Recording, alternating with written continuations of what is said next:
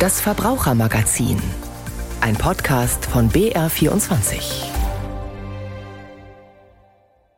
Willkommen zum Verbrauchermagazin. Heute mit Dose und mir, Anja Keber. Am Beispiel dieser Konservendose mit Kokosmilch besprechen wir, was wir so alles mitessen, wenn wir die Konserve öffnen und verarbeiten und wenn wir unsere Brotzeit in der Plastikbox lagern und was wir so mittrinken, wenn wir eine zerkratzte Plastikflasche benutzen. Das Stichwort lautet Bisphenol A. Und weil ich halt diese ganzen Fragen nicht alleine beantworten kann, ist Daniela Grehl bei mir, Ernährungsberaterin bei der Verbraucherzentrale Bayern. Hallo, Frau Grehl. Hallo. Wir stellen diese Dose mal vor mhm. uns, eine Dose mit Kokosmilch. Frau Grehl, können Sie uns zu Anfang erstmal mit ganz, ganz einfachen Worten erklären, was ist jetzt Bisphenol A eigentlich und geht uns das alle an oder nur ein paar Menschen? Ja, es geht uns leider alle an, weil es doch relativ stark verbreitet ist. Es ist im Prinzip in drei Produkten enthalten. Das eine haben wir jetzt hier schon. In der Dose ist es häufig eingesetzt bei der Innenbeschichtung.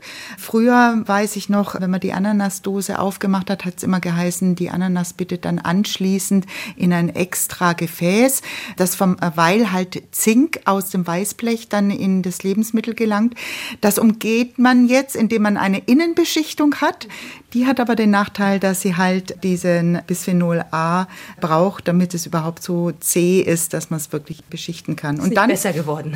Vom nee, anders, aber nicht besser, ganz genau.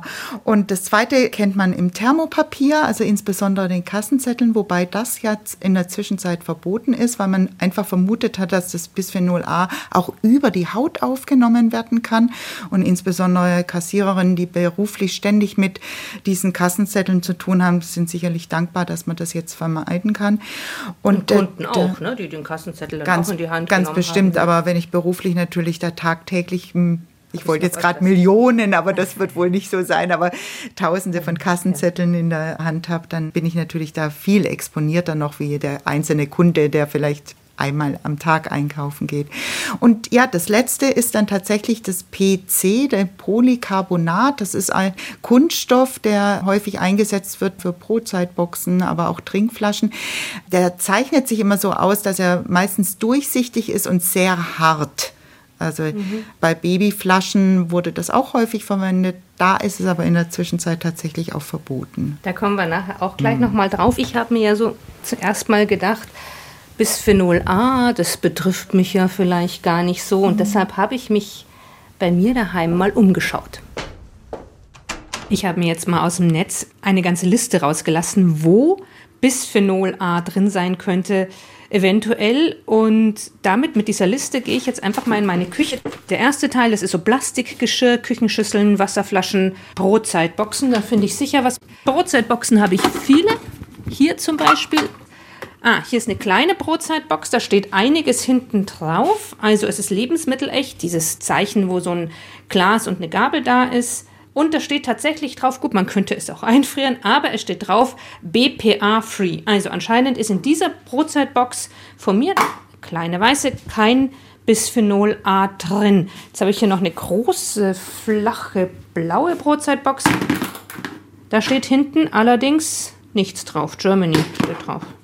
Und jetzt schauen wir mal auf meine Küchenschüsseln, alle aus Plastik. Da steht tatsächlich, nein, tatsächlich wieder nur Lebensmittel echt. Ich habe so eine Plastik Mehrweg-Getränkeflasche auch, die ist auch gerade gefüllt. Hier habe ich im Netz gefunden, ah, steht nichts drauf, dass man die wegtun soll, wenn Kratzer drin sind, Gebrauchsspuren, dann könnte das Bisphenol A leichter auch ins Getränk dringen und deshalb mache ich die vorsichtshalber mal in den Müll.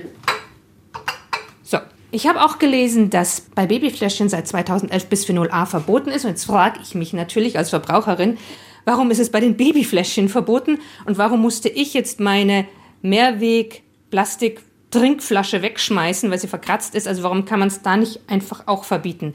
Gut, dann Konservendosen. Hier waren in der Vergangenheit anscheinend besonders belastet, was ich gefunden habe. Fleisch, Wurst und Eintöpfe, Fertiggerichte in der Dose.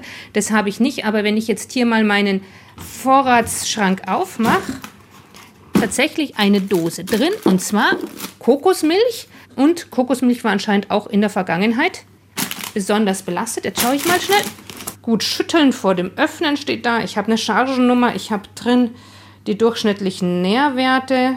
Kokosnussextrakt Wasser, Haltbarkeitsdatum, aber für mich ersichtlich ist nicht, ob da jetzt irgendwo diese Dose behandelt worden ist mit BPA oder nicht. Vorratsschublade wieder zu und mein Fazit, egal ob beim Plastikgeschirr oder bei den meisten meiner Brotzeitboxen oder auch bei den Dosen, für mich als Verbraucherin ist nicht ersichtlich, wo Bisphenol A drin sein könnte und wo nicht. Ja, Frau Krehl, wie merke ich denn jetzt überhaupt, wo Bisphenol A drin ist oder nicht? Kann ich das gleich beim Einkaufen vermeiden? Ich gebe Ihnen jetzt mal diese Dose Kokosmilch. Mhm. Ich habe sie erwähnt in dem ja. Beitrag. Sehen Sie da als Expertin irgendwas?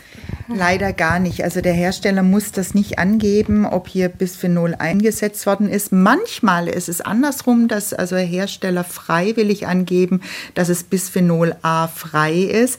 Allerdings muss ich da schon wieder das so ein bisschen revidieren, weil die Ersatzstoffe sind zum Teil auch nicht besser. Also wir haben vom Bundesamt für Risikobewertung von 44 Ersatzstoffen im Prinzip 43, die auch nicht empfehlenswert sind. Also Schade. Ja, also Bisphenol A frei beworben heißt nicht unbedingt, dass es besser ist, weil diese Stoffe meistens ähnliche Wirkung haben wie Bisphenol A.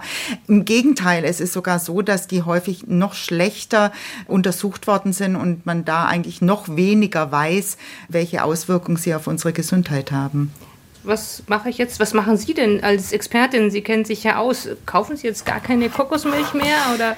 Es gibt halt einige Lebensmittel, also gerade die Kokosmilch, aber auch bei den Tomaten, muss ich ehrlich sagen, fällt es mir sehr schwer, weil es da einfach noch wenig Alternativen gibt. Aber es ist tatsächlich unsere Empfehlung auch von der Verbraucherzentrale, dass man möglichst frisch kochen sollte und wenig Dosen verwenden. Also auch Wurstdosen, Fischdosen haben einfach das Problem, dass meistens Bisphenol A im Spiel ist. Vorteil wäre halt, ne, ich gucke mal hier hinten aufs Haltbarkeitsdatum. 27.02.2025, wenn ich jetzt die Gelegenheit hätte, mir eine frische Kokosmilch zu nehmen, wenn ich sie irgendwie aufkriegen würde oder sowas, so lange hält die nicht. So ist es. Also Dosen sind einfach Bestandteil unserer Ernährung. Das muss man einfach sehen, dass es eine wunderbare Konservierung ist, was ja zum Beispiel auch den Nährstofferhalt angeht. Ne? Also man kann da schon sehr gut die Vitamine und Mineralstoffe äh, schützen. Es ist auch so, dass man auch Lebensmittelverschwendung dadurch vermeidet, ne? weil man halt einfach das so weit konservieren kann. Die Tomaten sind auch nicht unendlich lang haltbar, wenn ich sie frisch kaufe. Also bis zu einer gewissen Rate sind Dosen sicherlich in Ordnung, aber wenn es einem bewusst ist, dass hier einfach auch Bisphenol A übergehen kann in den Lebensmitteln, kann man ja schauen, ob man das ein oder andere vielleicht vermeiden kann oder vielleicht auch auf eine andere Konservierungsart umsteigt, wie zum Beispiel Glas. Sind Gläser denn per se besser oder haben die auch Nachteile? Oh, Sie schauen schon so. ja, also erstens mal haben wir tatsächlich in den Dichtungen vom Glas häufig auch bis von A, also ja, diesen Schraubverschlüsse. Verschlüsse, mhm, ganz okay. genau. Also da kann man auch nicht unbedingt hundertprozentig sicher sein. Und dann ist natürlich die Dose äh, schützt einfach das Gut gegen Licht, gegen Sauerstoff und beim Glas ist es also zumindest was das Licht angeht äußerst schwierig. Also da heißt es auch möglichst die Gläser dann auch im Vorratsschrank oder im dunklen Keller aufbewahren, damit ich da möglichst wenig Vitaminverluste habe. Also so wenig Dose wie möglich, das habe ich ja. richtig verstanden. Lieber frisch kochen, wenn es denn geht. Mhm. Muss man natürlich frisch kochen, ist immer so ein bisschen ein Problem, weil man dann auch frisch einkaufen muss oder man braucht den eigenen Schrebergarten. Was mache ich denn aber, wenn ich jetzt meine Plastikboxen, die ich mhm. zu Hause habe, da hatte ich ja eine, da steht nichts drauf, wegtun, da lassen?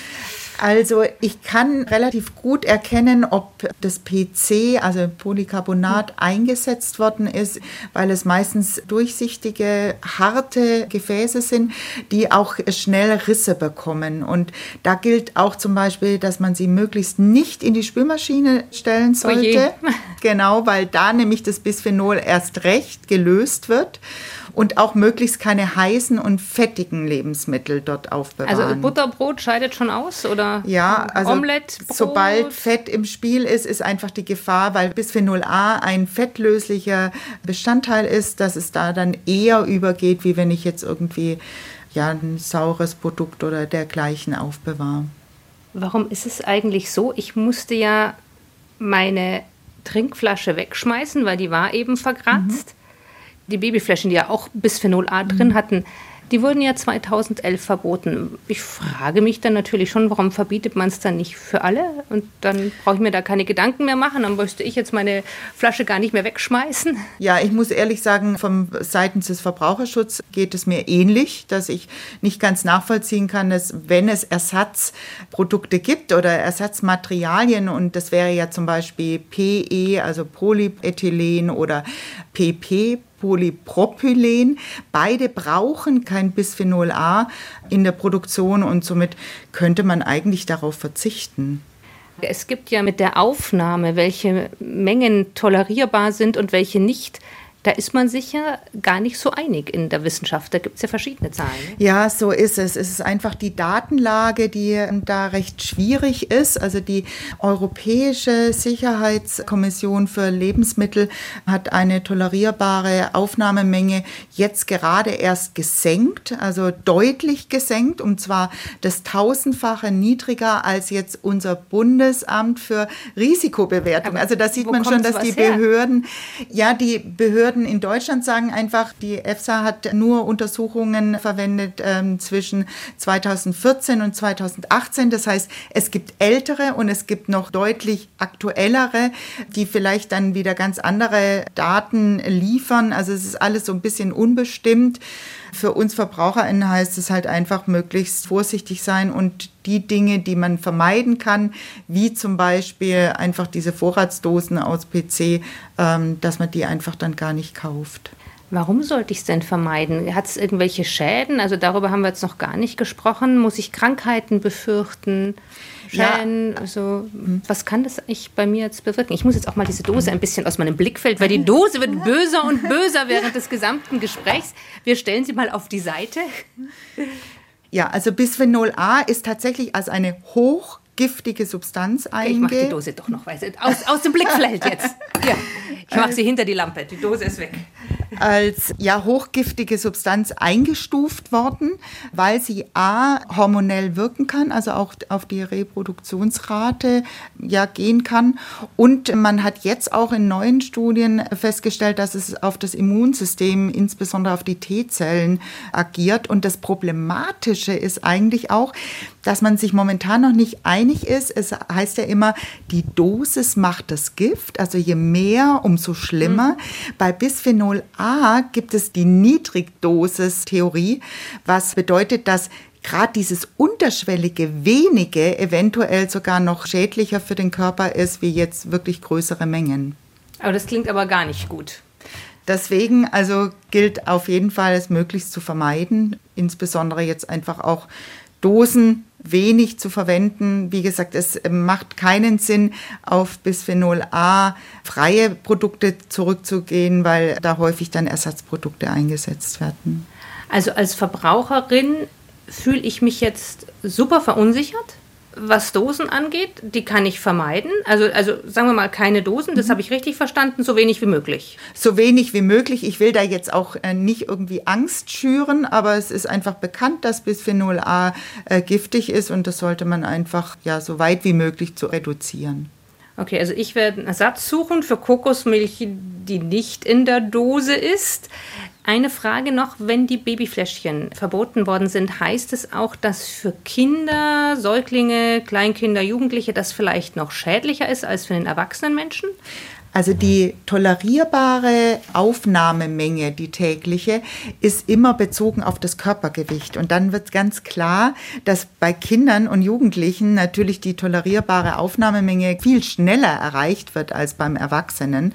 Und deswegen ist man da sehr vorsichtig und hat einfach bei den Babyflaschen das Verbot ausgesprochen. Und zwar europaweit. Wenn wir das jetzt nochmal zusammenfassen und wir wollen ein bisschen positiven Ausgang haben, zu sagen, okay, ich kann Dosen vermeiden, was sollte ich noch vermeiden? Alle Kunststoffprodukte, die mit dem PC-Kürzel irgendwie gekennzeichnet ist, weil dann weiß ich, dass es Polycarbonat ist und das geht nicht ohne Bisphenol A. Und wenn ich solche Produkte im Haushalt habe und sie nicht wegschmeißen will, dann sollte ich wenigstens darauf achten, dass ich halt keine heißen, keine fettigen Lebensmittel hineingebe und auch auf keinen Fall in der Spülmaschine reinige. Gibt es eigentlich irgendwelche Anzeichen, akute Anzeichen, wenn ich Bisphenol A gegeben habe? Wird mir schlecht irgendwie? Kann ich es irgendwie beurteilen? Mir ist nicht bekannt, dass es jetzt irgendwelche akuten Vergiftungen sind, sondern es ist einfach ein fettlöslicher Stoff, der sich anreichert im Körper und dann dauerhaft diese gesundheitlichen Auswirkungen haben kann. Ist Bisphenol A denn von Ihrer Warte aus eines der gefährlichsten Stoffe, die wir mit unseren Lebensmitteln aufnehmen? Oder gibt es da noch was, wo Sie sagen, oh, das ist ja gar nichts im Gegensatz zu was anderem? Also wir sehen schon auch, dass Verbraucherinnen häufig immer die Produkte sehen, die sie zukaufen oder die die Industrie liefern. Der eigene Haushalt kann aber auch ganz schön gefährlich werden, weil äh, die Hygiene tatsächlich eher auch zu akuten Vergiftungen führen kann. Also gerade jetzt im Sommer ist es auch ganz wichtig, dass man selber mal in der Küche schaut, inwieweit man da vielleicht auch Keimherde hat, die man vermeiden sollte. Okay, geben Sie uns da noch zwei, drei Tipps. Das scheint mir sehr greifbar im Gegensatz zu Bisphenol A. Was kann ich da machen in meiner eigenen Küche? Ja, prinzipiell erstmal Spüllappen und Schwamm ist immer so ein Sammelsurium von Keimen. Und dann gilt natürlich auch der Kühlschrank, dass der wirklich regelmäßig gereinigt wird. Gerade wenn ich sehr viele frische Lebensmittel vom Feld habe, also Obst und Gemüse, trage ich natürlich die ganzen Keime mit in den Kühlschrank. Und mein Professor hat immer gesagt, wenn mal Außerirdische hier auf die Erde kommen und äh, sich unsere Toilette anschauen und unseren Kühlschrank, dann werden die annehmen, dass wir den Kühlschrank eher für unsere Hinterlassenschaften? Genau. Dass wir den Kühlschrank eher für unsere Hinterlassenschaften nutzen und ja die Toilette für das tägliche Speisezubereitung oder wie sagt man. Im Gegensatz zu der Toilette, die bei uns ähm, meistens sehr hygienisch ist, weil wir da sehr stark auf die Hygiene auch achten.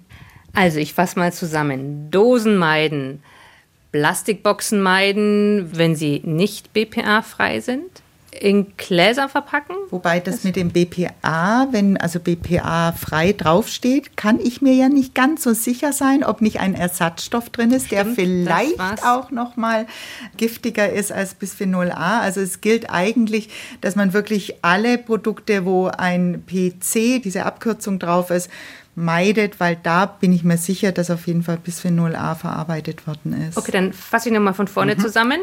Dosen vermeiden, Brotzeitboxen am besten aus Edelstahl? Ja. Wenn ich diese Brotzeitboxen auswische mit einem Tuch, das auch immer wieder mal gewaschen worden ist. Sehr gut. wenn ich in meine Edelstahlbox etwas reinpacke aus dem Kühlschrank, schaue ich, dass der Kühlschrank auch immer sauber gewesen ist. Auch das. Okay, das waren jetzt die Keime. Und zu Bisphenol A, wenn ich etwas Verkratztes habe, eine Plastikbox, die etwas verkratzt ist oder die ich fälschlicherweise in den Geschirrspüler getan habe, was ich nicht tun sollte, dann muss ich es entsorgen. Oder als Stifteboxen nehmen, dann haben wir der Umwelt auch noch etwas Gutes getan, nicht einfach wegschmeißen, sondern irgendwie als Dose verwenden für andere Nicht-Lebensmittel. Und am besten dann auch nicht nachkaufen in Plastik, sondern besser Glas oder Edelstahl. Da stimme ich Ihnen ganz zu, ja. Bisphenol A in Lebensmitteln. Vielen Dank an Daniela Grehl, Ernährungsexpertin bei der Verbraucherzentrale Bayern. Und jetzt noch abschließend ein Tipp für alle, die gerne im Internet ihre Waren bestellen. Mein Kollege Christian Sachsinger hat sich gefragt, was sind Sternebewertungen im Internet eigentlich wert? Der Verbraucherzentrale Bundesverband hat sich 30 bekannte Seiten genauer angeschaut. Mit dabei Amazon, die App Stores von Google und Apple, eBay, Check24, Ikea, Lidl und Doc Morris. Die Frage war, ob sich die Anbieter bei ihren Bewertungen an die neuen Regelungen halten, die sich aus dem Gesetz gegen den unlauteren Wettbewerb ergeben. Kurz gesagt müssen Portale seit gut einem Jahr glaubhaft zeigen, dass die Sterne nicht gefaked sind. Leider machen das aber die allerwenigsten, wie Sabrina Wagner, Referentin im Team Marktbeobachtung Digitales beim Verband herausgebracht hat. Von den 30 Anbietern, die wir im Rahmen dieses Marktchecks überprüft haben, ähm, haben 27 die bestehenden Informationspflichten für die Online-Bewertung nicht oder nicht ausreichend umgesetzt. Die Untersuchung zeigt also, dass die Sterne in den allermeisten Fällen nichts wert sind, zumal es auch so gut wie unmöglich ist, wirklich echte von gefälschten Bewertungen zu unterscheiden. Beim Verbraucherzentrale Bundesverband schüttelt man den Kopf darüber, wie unverfroren sich die Unternehmen über die geltenden Regeln hinwegsetzen. Wir sind schon immer wieder erstaunt, wie wenig Unternehmen bestrebt sind, neue gesetzliche Vorgaben zugunsten von Verbraucherinnen umzusetzen. Der Verband will dem aber nicht nachgeben. Einige Anbieter wurden bereits abgemahnt und wenn nichts hilft, dann wollen die Verbraucherschützer auch vor Gericht ziehen. Das war das Verbrauchermagazin. Am Mikrofon verabschiedet sich Anja Keber und wenn Sie uns nachhören wollen, können Sie das gerne tun und zwar in der ARD Audiothek.